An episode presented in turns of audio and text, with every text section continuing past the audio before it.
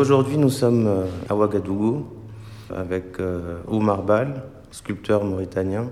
Donc c'est un atelier un peu particulier puisque nous ne sommes pas dans un atelier, puisque nous sommes dans le cadre de BISO 2021, la deuxième édition de la Biennale internationale de sculpture de Ouagadougou. Et Oumar a gagné le premier prix de la Biennale avec une œuvre euh, incroyable qui saisissait réellement à la fois sur son aspect technique et sur le sens de cette sculpture. Donc aujourd'hui, en fait, l'idée ce serait qu'on discute un peu de Oumar Bal, de sa pratique, de comment il est devenu euh, sculpteur, de qu'est-ce que c'est pour lui la sculpture. Je vais te laisser te présenter. Merci beaucoup avant tout de m'avoir euh, permis de m'exprimer à travers votre antenne. Et c'est un honneur, vraiment c'est un honneur. Voilà, comme vous dites, euh, je m'appelle Oumar Bal, je suis artiste euh, mauritanien, né et aussi qui vit en Mauritanie. Voilà. Avant tout, j'ai appris avec mon papa qui est artiste à la base, voilà, qui est artiste avant ma naissance. Et donc quand je suis né, voilà, je l'ai toujours vu en train de peindre, sculpter, même s'il ne vivait pas de ça parce qu'il avait quand même une famille, quoi. Donc il fallait les nourrir. Donc à part ça aussi, euh, la sculpture, c'est quelque chose que j'ai tout de suite appris parce que quand j'étais petit, il me fabriquait mes jouets, par exemple, figurines animaliers, des personnages et tout. Donc c'était lui-même qui m'a vraiment initié à ça.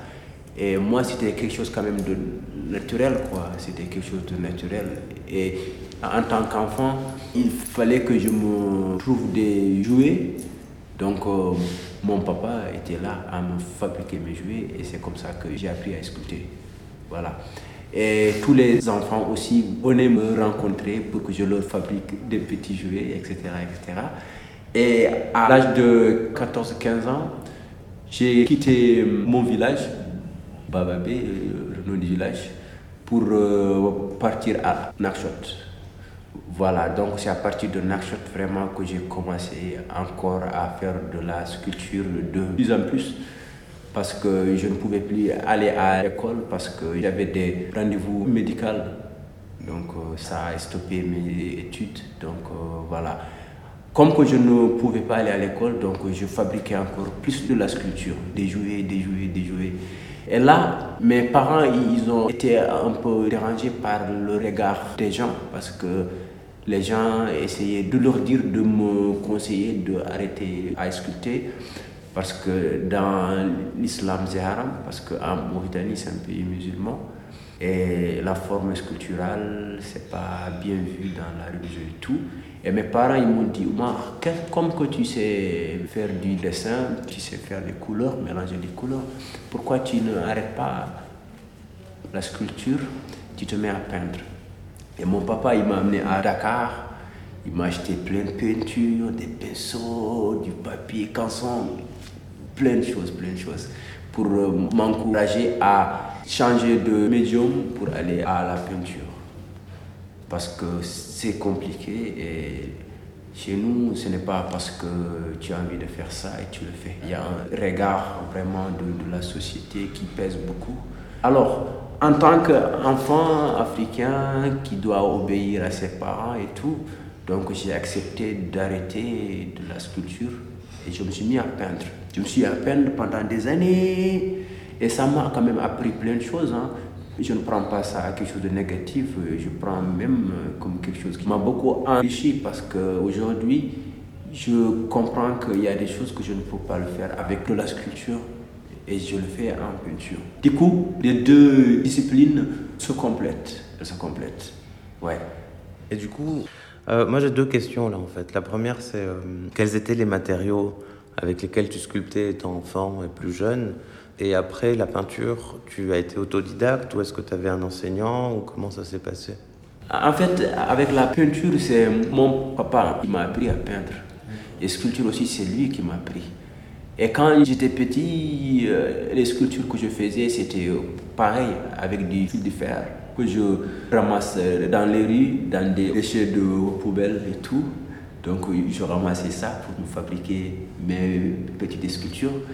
Et aussi, je prenais des bidons d'huile voilà, de 5 litres qui sont un peu petits. Je les découpe pour fabriquer des aussi des animaux, des voitures, des avions. Voilà quoi. C'était un monde euh, d'enfance, c'est vrai, mais aussi c'est un monde qui m'a beaucoup nourri parce que là aujourd'hui, je vois que chaque fois je pense à ça. Quoi. Quand je pense à mon enfance, je me dis Dieu merci que j'ai eu des parents qui ne sont pas compliqués, quoi, des parents qui ont compris que l'art est ma passion, ils m'ont laissé s'exprimer. Parce que si, imaginez si c'était des parents qui me disaient il faut arrêter l'art, c'est haram, donc ça veut dire que j'aurais perdu mon chemin. Donc Dieu, il m'a amené au monde pour que je crée. Donc quand je me vois aujourd'hui, je vois toujours cet enfant Omar qui existe, tu vois, jusqu'à maintenant. Même si l'âge évolue, c'est cet enfant que je vois. Et du coup, comment est-ce que tu reviens à la sculpture? C'est avec le temps parce que vous savez, quand on vit dans un monde avec. Euh, chacun dit sa pensée, chacun dit, il paraît que là c'est haram, c'est interdit, etc. Du coup, moi, ça a amené quelque chose chez moi comme une espèce de mission de comprendre quoi. De comprendre est-ce que réellement ce qu'on me dit est vrai ou pas. Parce que moi, avant tout, je suis qu'un artiste qui s'inspire de ce que Dieu a mis sur terre. J'essaye pas de concurrencer à Dieu parce que je suis qu'un être humain. Je ne peux pas créer une âme dans une sculpture. Donc moi, je suis plutôt un être humain qui s'inspire de la beauté que Dieu a mis sur terre. Donc par exemple, quelqu'un passe à côté, mais sans l'apercevoir. Et moi, l'artiste, je vois cette beauté, j'essaye d'être comme un témoin quoi, de cette beauté qui existe mais malheureusement qu'on ne voit pas. C'est très juste, on a tendance à passer à côté des belles choses de la vie sans les voir et sans même prêter attention. Et c'est peut-être ce que tu décris, qui est la mission de l'artiste, de rappeler justement que le beau est là, à portée de main, et de le transcender. C'est ça, c'est ça. Par exemple, si on voit la nature, si on voit les paysages ouais, dans la nature, si, si on voit un animal, si, si on voit les mains d'une personne, tout ça, c'est de la beauté. C'est de la beauté vraiment qu'on doit célébrer. Mais d'un autre côté, ton art dit plus, parce que l'œuvre que tu as créée, on va peut-être la décrire pour les auditeurs. Je te laisse la décrire d'ailleurs. Oui, en fait, l'œuvre est intitulée Chimère. Pourquoi Chimère? Parce que, avant tout, c'est une œuvre qui réunit deux animaux que je préfère le plus, c'est-à-dire une hyène et un vautour. Voilà, une hyène et un vautour. Mais malheureusement, la vie a fait que ces deux créatures, c'est bien vrai qu'ils vivent ensemble, mais ce sont deux créatures qui ne s'aiment pas du tout, qui se côtoient. Chacun est plus égoïste que l'autre, chacun est plus gourmand que l'autre et est plus fou que l'autre. Et du coup, euh, avec cette euh, biennale intitulée Aventure ambiguë, je me suis dit pourquoi pas de réunir ces deux créatures-là, comme si elles étaient une seule créature. Voilà, pour partager ce moment ensemble. Voilà. Mais le vautour n'a pas de tête. Et quand on regarde la sculpture, la hyène donne l'impression d'avoir dévoré la tête du vautour. en fait, ça c'est vous. Ça c'est mon interprétation. Vous, le regardeur. En fait, j'ai fait exprès parce que quand je sculpte ou bien quand je peins, je n'essaye pas d'illustrer tout. Moi, en fait, ce que j'essaie de faire, c'est aussi de permettre aux regardeurs de pouvoir aussi participer à l'œuvre. Par exemple, quand tu regardes les ailes, la personne complète le reste avec ses imaginations. Donc vous, vous avez dit peut-être euh, la hyène a dévoré la tête du vautour. Oui, pourquoi pas pourquoi pas? C'est comme ça qu'une œuvre d'art peut être riche. Quoi. Si chacun apporte sa vision, ça veut dire que c'est bien. En plus, moi, c'est vrai que je suis l'auteur de l'œuvre, mais aussi je dois accepter que l'œuvre doit vivre sa vie, affronter les gens, chacun apporte sa pensée sur l'œuvre. Et c'est ça, l'art. C'est ça, l'art. Mais justement, je voulais qu'on parle de l'œuvre parce que au départ, tu disais que tu rappelais aux regardeurs la beauté du monde et du réel. Mais finalement, cette œuvre est quand même très forte symboliquement. Elle permet l'interprétation. Pour toi, l'art, c'est aussi autre chose, a une autre portée. Ce n'est pas que le beau. Il n'y a pas que le beau. En fait, euh, c'est vrai que je crée, mais aussi euh, ma production est des fois mélangée de mes émotions du moment. Ouais, mes émotions du moment. Je crois aussi le beau, il peut avoir de l'agressivité ou bien peut-être le mot agressivité c'est trop, mais du brutalité dans le beau. Et pourquoi pas? Tu as commencé à dire le point de départ, c'est deux animaux que j'aime beaucoup. Mais après cette réflexion pour en créer cette chimère, comment elle se construit? Est-ce que quand tu la crées ou que tu commences à la conceptualiser, tu es dans des thématiques ou des problématiques que tu vas essayer de matérialiser pour toi sans avoir à les dire après parce que tu veux laisser la liberté au regardeur de s'imprégner Ou est-ce que réellement c'est plus la forme qui parle? Parce que la discipline de la sculpture, c'est quand même très lié au matériau, très lié à la forme, très lié à la spatialisation, je pense. Mais tu le sais mieux que moi. Donc est-ce que ça se crée en amont parce que tu as un propos artistique, esthétique que tu veux amener? Ou est-ce que ça avance en se faisant en fait? Avant tout, pour ce thème de la biennale, bien vrai que j'ai essayé un peu de m'approcher, de travailler sur le sujet et tout. Mais avant tout, moi, en tant qu'artiste qui s'exprime beaucoup euh, à travers l'animal, je trouve que l'animal est une créature qui ressemble beaucoup à l'humain, même si l'humain refuse. Par exemple, si on dit à une personne tu as un côté animal, mais tu ne l'assumes pas, mais c'est vrai, ça existe. Donc, euh, je trouve que c'est très représentatif aussi de l'être humain, même si des fois ça peut choquer. Le monde existe euh, depuis tellement longtemps, l'humain a tellement évolué. Aujourd'hui, pour qu'il assume ce côté-là, ça peut créer des problèmes. Il a beaucoup évolué, en même temps, pas tant que ça, sur beaucoup de choses fondamentales. On est toujours plus ou moins les mêmes. Et la figure de l'animal est, à travers les arts, depuis très longtemps, que ce soit la poésie, que ce soit la peinture, une manière de représenter les vices et les vertus de l'humain aussi. Euh, comment est-ce que tu t'es retrouvé à Bissau? Ah ouais, en fait c'est simple. Il y a une année, j'exposais à la galerie Le Manège à Dakar. C'était une exposition collective avec un artiste sénégalais, peintre, qui s'appelle Ousmane Yang. Et on avait exposé ensemble sur le thème de volatile, toujours. Et c'est à partir de là que l'équipe Biso, ils ont vu mon travail. Ils m'ont dit pourquoi tu ne postules pas? C'est comme ça que j'ai essayé de tenter ma petite chance. En fait, d'habitude, je n'aime pas trop postuler parce que voilà quoi, tout le monde a du talent. Même si chacun exprime son talent différemment que l'autre. Mais là, vraiment, ça m'a encouragé, donc j'ai postulé. Et l'œuvre que j'ai proposée, il a été même euh, acheté, quoi. C'est une œuvre préachetée. Ça a été acheté par la Fondation Blacher, une fondation qui est basée en France et qui est très active pour la promotion de l'art contemporain africain. Voilà. Et le soutien aux artistes émergents aussi. Et du coup, en fait, la particularité de Bissau, c'est d'être à la fois une biennale et à la fois un espace de création et de production avec la phase des résidences. Et tout à l'heure, justement, tu disais euh, en off que là, ça faisait un mois que tu étais ici. Donc, euh, est-ce que tu pourrais dire quelques mots sur comment s'est passée cette résidence de production, qui est quand même finalement assez courte pour produire une œuvre Le travail préparatoire, comment il s'est passé Sur place, comment tu as fonctionné Avec qui tu as travaillé Comment ça se passe quand on est euh, déterritorialisé Parce que finalement, toi, tu as ton atelier, j'imagine.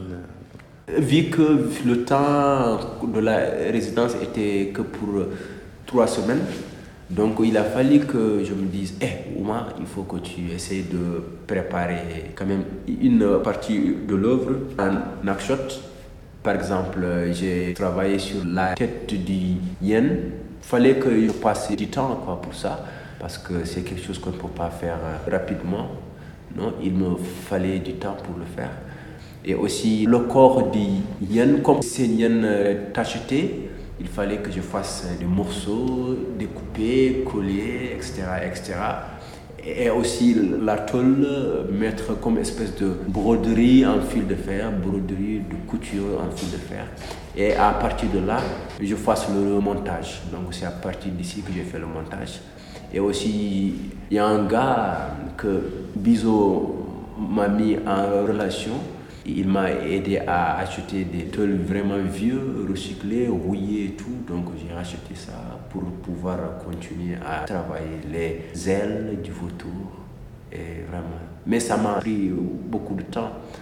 25 jours, ça a été chaud, quoi. Ça a été vraiment speed parce qu'il fallait se réveiller très tôt le matin. Il travaillait jusqu'à tard le soir. Donc, euh, j'avais les mains aussi qui me faisaient mal parce que c'est du métal, c'est du fil de fer. Mais bon, quand on est passionné, la passion est vraiment plus fort que tout. Donc, ça m'a donné de la force, vraiment, à achever l'œuvre, à réaliser mon œuvre. Tu as un peu dit justement que toi, finalement, ton rôle en tant qu'artiste tel que tu le vois n'est pas de donner des messages ou de donner des indications, et que tu préfères laisser l'œuvre, une fois que tu l'as terminée, vivre sa vie, et vivre sa vie avec un public, et du coup, euh, que chacun puisse y apporter, euh, soustraire ou quoi. Maintenant, la question, c'est est-ce que quand tu conçois et produis tes œuvres, tu penses quand même à la place du regardeur? Est-ce que tu peux le guider? Est-ce que c'est quelque chose qui est au cœur de ta réflexion et de tes pratiques? Ou est-ce que finalement, non, tu fais vraiment ton travail et puis le regardeur, c'est après, quand l'œuvre est finie, et il se débrouille avec? En fait, moi je trouve que quand euh, mon œuvre, je la réalise, le moment que je la réalise, l'œuvre m'appartient. Ok? Quand je réalise l'œuvre, ce moment-là présent, l'œuvre m'appartient. J'essaye quand même d'exprimer mon ressenti, etc., etc. Mais quand l'œuvre est achevée, elle est terminée, elle est là, je ne veux pas essayer de faire une barrière avec mes explications entre l'œuvre et la personne qui regarde. Parce que j'essaye d'accepter, je dois accepter. Je la crée pour qu'elle existe. Donc, elle doit aussi avoir le droit d'avoir une vie, dialoguer avec les gens, entre elle toute seule et les gens. Voilà. Et les gens aussi, ils ont leurs idées, ils ont leurs interprétations. Donc ça crée comme un dialogue entre eux, entre l'œuvre et le public. Et moi, je trouve que c'est mieux comme ça. C'est mieux que je laisse l'œuvre vivre comme un enfant qui marche dans la rue ouais, pour aller vivre sa vie. En fait, comment tu considères ton rapport au marché? Est-ce que déjà tu es représenté par un agent ou une galerie?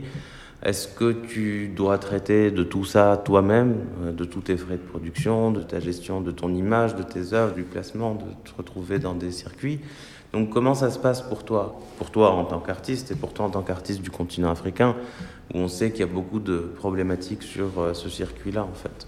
Avant tout, en fait, j'avais une galerie qui était passée à Dakar qui s'appelle Galerie Atis. Voilà qui était gérée par une femme franco-sénégalaise qui s'appelle Aïssa John.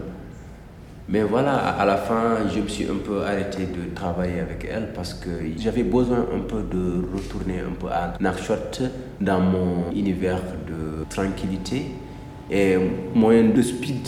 Moins de speed parce que être artiste, c'est vraiment pouvoir gérer le, le temps. Vous voyez Du coup, ça m'a permis vraiment d'avoir un moment de réflexion, par exemple de travailler quand je veux comme je veux. Voilà. Donc en attendant, j'essaie de me préparer, j'essaie de me préparer et en même temps de prendre le temps de trouver une galerie qui est adaptée à mon travail parce que si tu fais des installations et des sculptures euh, voilà quoi, individuelles, ce n'est pas une galerie qui est adaptée à ça. Voilà. Et aussi, même si la galerie est adaptée, les conditions peut-être des fois ne sont pas adaptées comme on le veut. Pour le moment, je suis à Nakshot, je n'ai pas d'engagement, à part des résidences pour euh, l'année prochaine, Inch'Allah. Et du coup, tu arrives quand même à vendre tes œuvres? Oui, oui, oui. En fait, moi, je n'ai jamais fait autre chose dans ma vie et je n'ai jamais voulu faire autre chose dans ma vie. Je n'ai fait que de l'art et je n'ai vécu qu'avec de l'art, que de, que de l'art. Et du coup, c'est quelque chose qui est facile pour toi de trouver des acquéreurs, de t'inscrire dans tout ça. Je suppose que ça a été difficile au début, maintenant c'est peut-être plus facile. En fait, à Nakshot, les gens qui achètent avec moi, ce sont des expats. Mm. Rarement un Mauritanien achète une œuvre d'art avec moi parce que les gens ne sont pas éduqués à l'art là-bas. Et à part ça, je reçois aussi des gens qui veulent acheter mes œuvres, qui sont à l'extérieur, qui me contactent par Internet aussi. Ouais. Mais je vis de mon art quand même. Ouais. J'ai pas ce problème-là. Et est-ce que tu penses que ton passage par la galerie dont tu parlais t'a aidé en termes de visibilité? Beaucoup, beaucoup, ouais, quand même.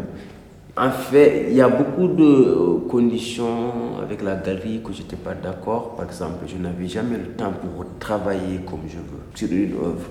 Il y a tout le temps des choses à faire. Tu n'es jamais prêt, tu n'es jamais prêt pour présenter l'œuvre dans des meilleures conditions. Voilà.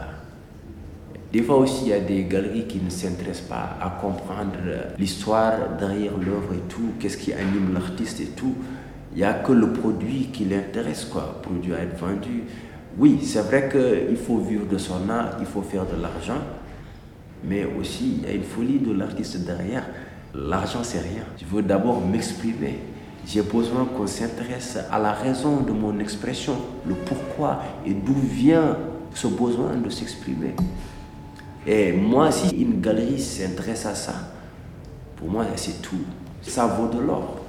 Donc voilà, mais quand même, c'est une galerie qui m'a beaucoup amené. Hein. Elle m'a amené dans des foires euh, art contemporain, à Dubaï euh, Art Fair, Art Paris Art Fair, ACA et Cairo Biennale, Biennale de Dakar. Vous voyez? Donc, ouais, ouais, elle m'a amené. On a fait plein de choses. La question de la catégorie.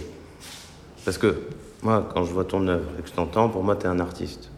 Mais c'est vrai qu'il y a cette question de l'art ou la création contemporaine africaine. Donc quel est ton ressenti par rapport à la catégorisation? Est-ce que tu te ressens artiste dans l'histoire de l'art, en un endroit, un lieu? Ou est-ce que tu sens qu'il y a quelque chose qui s'appelle l'art contemporain africain? Et est-ce que tu penses que c'est une question pertinente ou pas du tout d'ailleurs? Moi je trouve que l'art c'est l'art. Qu'on soit africain, ou maghrébin, ou européen, ou asiatique, ce qui est important, c'est la sensibilité qu'on apporte. C'est tout. Moi, je trouve que l'art n'a pas de couleur de peau, l'art n'a pas de continent, l'art n'a pas d'ethnie, l'art est l'art. D'ailleurs, c'est pour ça que quand vous regardez une œuvre d'art faite par un noir euh, comme moi, mauritanien, vous arrivez à lire mon œuvre. C'est un langage, euh, tu vois, ce n'est pas de l'arabe, ce n'est pas du peul, ce n'est pas du chinois. C'est l'art. C'est un langage universel et puis on n'a pas besoin donc de dire l'art africain ou l'art européen. L'art, c'est l'art.